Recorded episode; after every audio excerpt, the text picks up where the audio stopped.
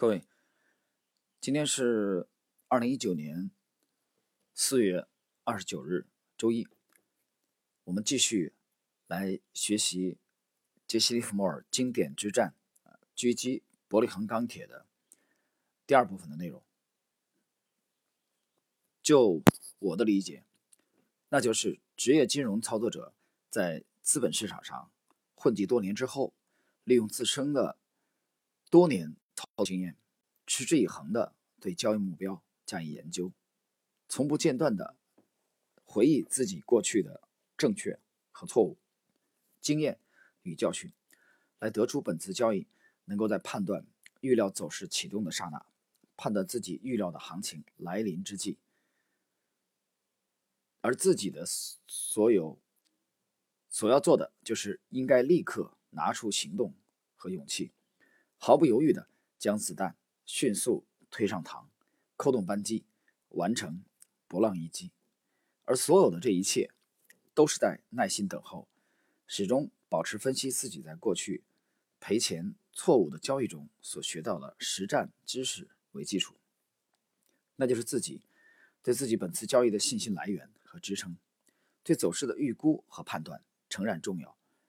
但是就其重要性，对于职业操作者来说。那只是第二等、第二的技能，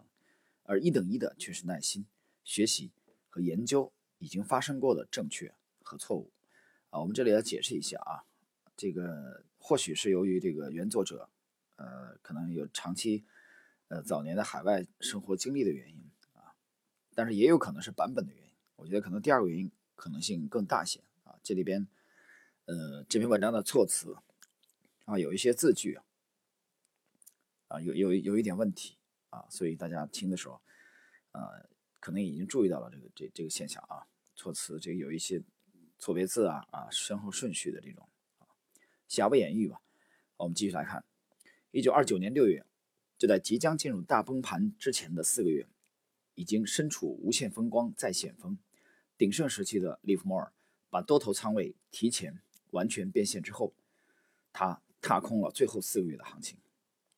依然用非凡冷静的态度，在孤独和耐心中等待着市场那最后疯狂多头的结束。因为接下来他要做的就是放空五千万美元的股票，等待一亿美元的利润自行送上门来。他时年二十五，五十二岁，这是他流芳后世的巅峰之作。就是今天，哪怕我们许多机构投资者或者说公募基金。经理人都很少对这些投资理由具备了充分的理解，他们并不清楚推动交易品种价格走势是以品种的基本面和技术面双重叠加的事实为后盾的。啊，这里我要解释一下啊，作者这一点讲的非常好，就是一个标的的，嗯，波澜壮阔的走势，往往是叠加了基本面和技术面的共振。而我们图表派啊，或者趋势跟踪派，其实更多的是顺应了趋势，啊，更强调是加速，啊，来做这个加速度。但其实背后支撑的是什么呢？背后支撑的还是这个品种的，呃，基本面的这个推动，或者说更越长期的走势背后的支撑，越来源于这个市场对这个品种基本面的认知。好，我们继续。利弗莫尔的伯利恒钢铁之战之所以对我是完成作为职业。金融操作者最重要的一课，那就是因为从专业的角度来分析，利弗尔明白了当时自己的情况万分危急，只能靠着自己多年的实战、思考和观察所得出的经验，来为大多数人所不能为的事情。而当今的金融市场则完全就是看不到硝烟的战场。专家显然在整个金融市场是完全不存在，只有客观面对自己有利的市场。一个具备经验、勇气和理智的投资者才能够长期获得成功。延伸到今天，那就是真正最终能够在市场上活下来、做大做强、做精做到专业的，他必定是有所为和有所不为。那完全不是他有没有资金的问题，而是纪律。我的恩师威廉·奥尼尔是从只有五百美元开始的华尔街生涯，利弗莫尔大师。是从只有几美元开始了他的传奇。我二零零六年年中看空铜之后，真正开始交易的动作是在两年后的二零零八年九月。我秉足了耐心，等候所有有利于我的交易条件形成后开始上手。这个经验后来又给予我看空黄金提供了操作经验，并给我从二零零八年六月开始看空黄金提供了依据。职业投资者不但必须观察精确，还必须要随时记住和理解所观察到的一切的前后作用，按照经验所示，在正确的时间点开始行动。诚然如此，你也会偶然犯错，但是不遵照经验来交易，你必然是市场上的傻瓜，而且结果也就是从胡来的开始之处，你看上去就是一个十足的傻瓜。啊，这里我要解释一下，啊，这段作者想强调的是，啊，得要得按照专业的做法来，啊，不按照做专业的做法来，必败无疑。这个我之前也举过例子，啊，这个。你可能偶尔见到过有人把高尔夫球杆啊颠倒的拿过来，把那个球捅进洞里，啊，的确，我们承认有这种现象的发生。但是你认为职业的高尔夫球手，无论中国当年的张连伟也好，啊，无论美国的老虎伍兹也好，他们会把高尔夫球杆反着拿参加比赛吗？职业的选手当中有这种打法吗？当然没有。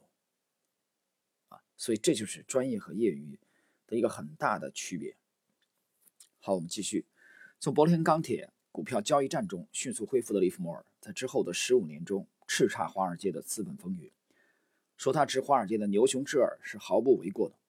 虽然他的投资能力越来越强，但他的有钱并不受社会和媒体的尊重。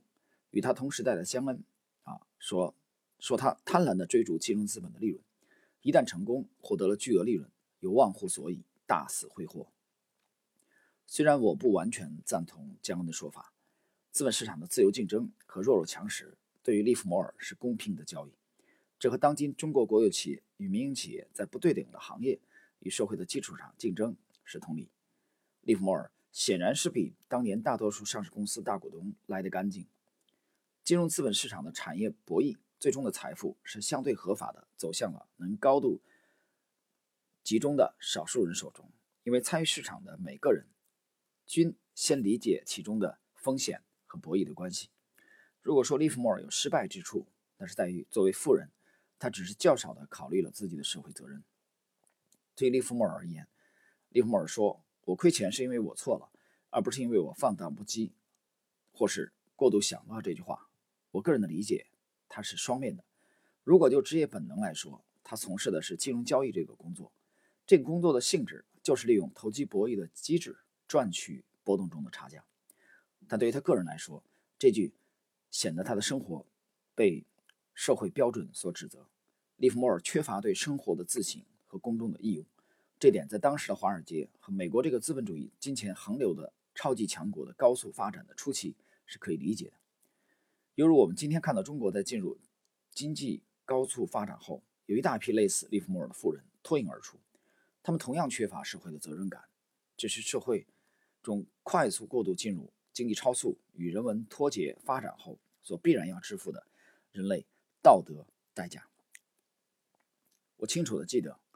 二零零八年九月十五日，风雨飘摇中的华尔街，在那几天的黑暗不亚于地震。那天下午三点，我让司机开车到了大半年没去的华尔街交易所大厅，我要亲身体会当天最后一个小时大单交易的状况。那一小时里边。我再次体会到了八年前，两千年九月十五日纳斯达克大股灾开始那天的情景。今天在纽约交易所再次重演了，只是现在是金融股和地产股的大崩盘。很明显，记忆和经验告诉我，中性的恐慌已经初具展开股牌效应。当天道指和标准普尔已经进入了明显的大空头前期市场的新低点。收盘之后。我回到公司看了空头的记忆记录、交易记录，然后独自从办公室步行到利弗莫尔所在。利弗莫尔在他生命最后的几分钟所在的谢尼尼圣大楼的酒吧中独处，感悟和体味着这位六十八年前的前辈在一九二九年九月的操作思路，我再一次明白了，股市不存在也不需要所谓的限制。与当前市场上随时都号称自己是股神相比较，利弗莫尔始终自认为是市场的学生。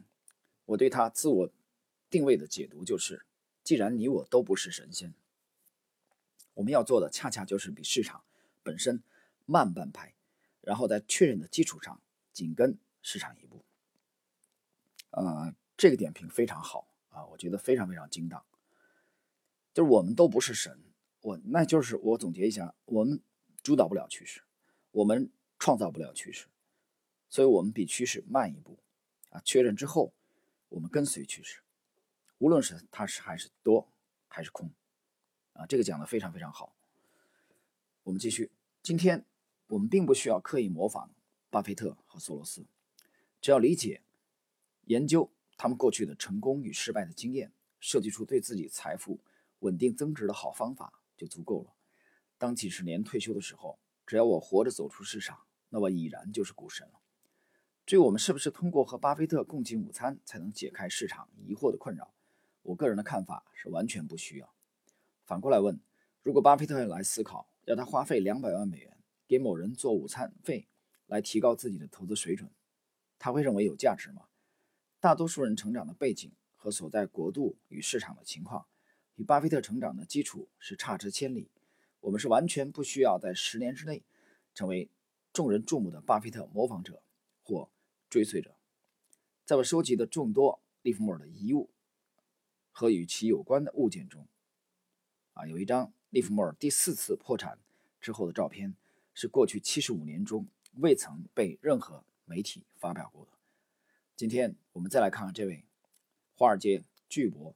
那面对市场冷漠的面孔和紧拽小儿子小手那父爱的一面，依然仿佛在告诫儿子看紧资金的口袋，因为自己的财富是要自己来捏紧的。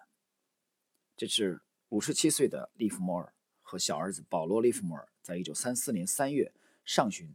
宣布破产之后所拍摄的照片，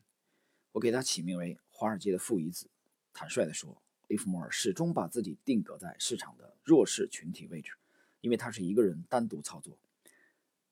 而我把管理资金的规模低于五十个亿的都归纳在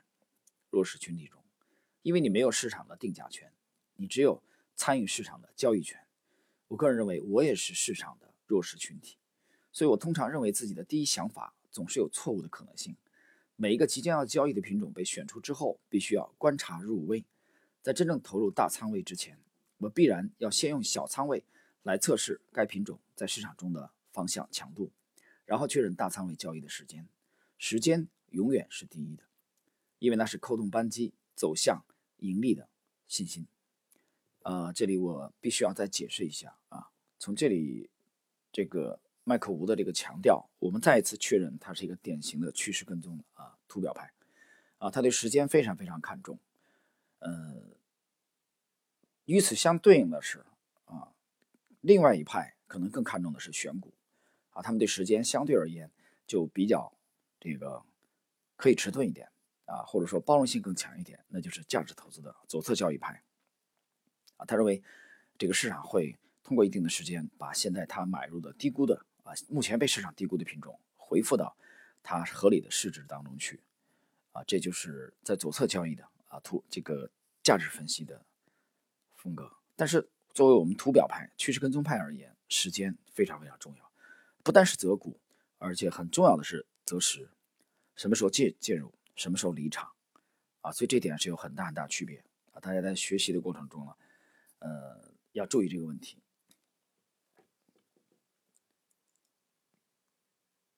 欧内尔对我说过，在生活中做一个无聊的人，在市场中做一个敏锐者，你就会避免利弗莫尔的精神痛苦。啊，这个是欧内尔啊告诫他的学生麦克伍的。啊，生活中做一个无聊的人，什么叫无聊的人？就是你没有那么多欲望。不过呢，奥内尔这句话呢，作为前辈这么讲是对的啊，真正做到很难。啊，我们生活中的诱惑太多了啊，声色犬马。你说作为一个这个啊，身体机能正常的啊，一个男人，一个交易者啊，完全避免这些，的确非常非常难啊。我觉得只有圣人，这个才可能会做到这一点。但是呢，那有人想，如果我做到这一点，那我还活着干嘛呢？那人生乐趣都没有。我觉得是这样啊。利弗莫尔呢，这个成功以后的声色犬马、骄奢淫逸啊，那么多女人啊，那游艇、豪华的生活，我觉得他可能是走向了另一边啊。我觉得凡事都有一个度啊，中国人就特别讲究这个。我经常讲，经济学当中呢，没有什么对错，只有边际啊，只有一个界限啊，你过了界就不行了，玩过火了啊。张信哲不是有那那首歌吗？所以是一个度的问题。好，最近两年，因为美国的次贷金融风暴引发的全球经济衰退，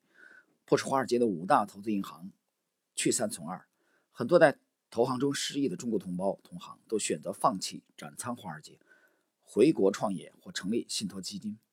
但我仍然愿意将自己一半的时间坚守在纽约华尔街这个阵地。我自2001年回国开创事业，但同时也是经营华尔街的事业。我认为放弃华尔街就是放弃了价值的源头，而不把握中国市场就不懂最大的成长股市场所在。在投资业内，价值投资和成长投机是相辅相成的。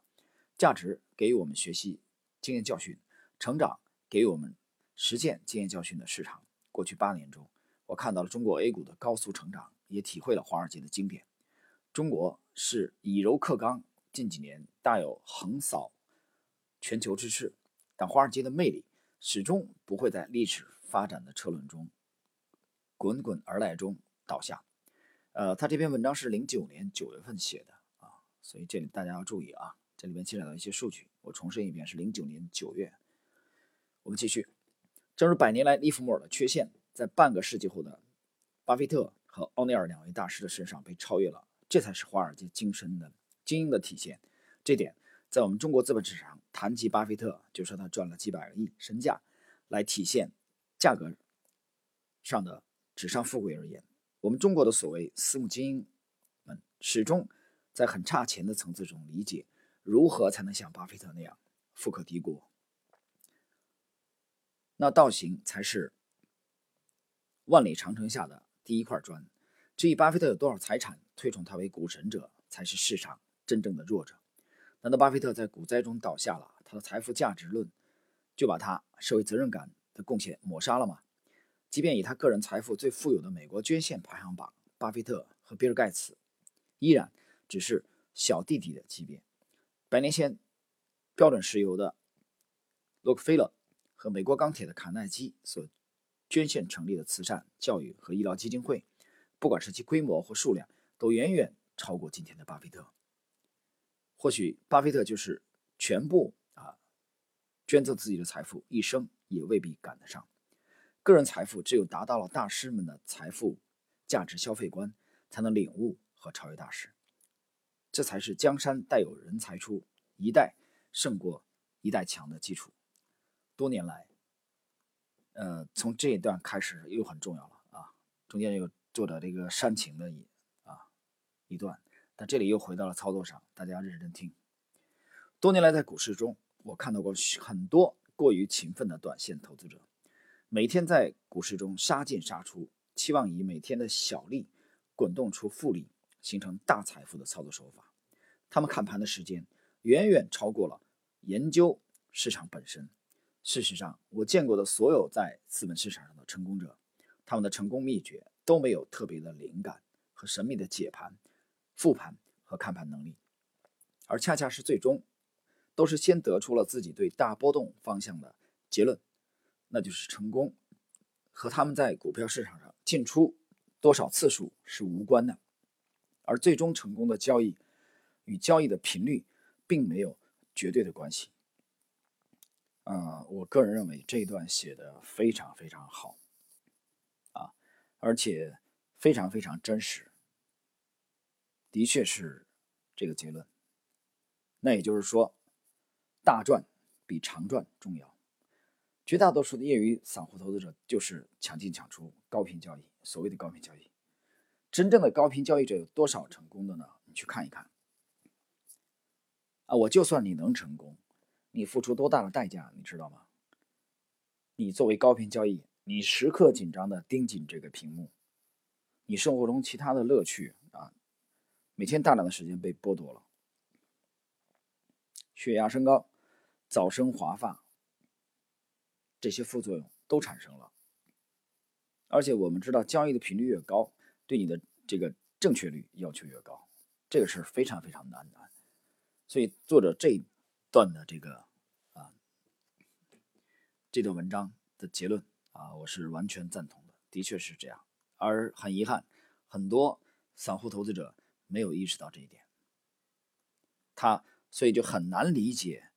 巴菲特讲的啊，二十年的准备，五分钟的交易。他说这老头在啊，老头在发梦癫啊，在信口胡说。诚然，每个经验丰富的交易者都会灵敏度很快的交易和行动。但我的看法恰恰是，先得慢，然后再快。哪怕一个品种在一年内上涨十四倍，它也要一天一天涨上去吧。每天杀进杀出的抢帽子，既然已经非常看好它，而且走势也的确证明它就是一个金蛋啊，鸡蛋的蛋。那每天买进和卖出它，则正好说明了该投资者对自己的判断缺乏信心和对财富积累需要良性时间的耐心和毅力。也就是说，这样的投资者哪怕都对了，他的心态不对，依然不可能在资本市场上成功，因为他们对自己每天的操作并没有形成和搞清楚我为什么买，买的对象是什么，它为什么有价格推升价值，而其价格又能涨到多少来体现其价值呢？在金融交易的行业内，我确信没有人能够一直拥有超过大多数人成功的概率和理由。如果他是每天都规定自己要买卖和交易股票，因为这个世界上也从来没有人拥有到有足够多的知识和运气，能够在每天的多次交易中都高明的操作，除非大盘行情走的是一个谁都看得懂的大牛市，而不是大熊市、反弹市或者牛皮市。而随时想要交易的股票操作者，他必然是股市中知道不要成为傻瓜，却事实上就是个傻瓜的专家。呃。这里展示两份我的恩师欧内尔在1958到1961年买入布朗斯维科和1962年操作克莱斯勒当年这两只超级牛股时候的手稿。我这里展示给大家思考、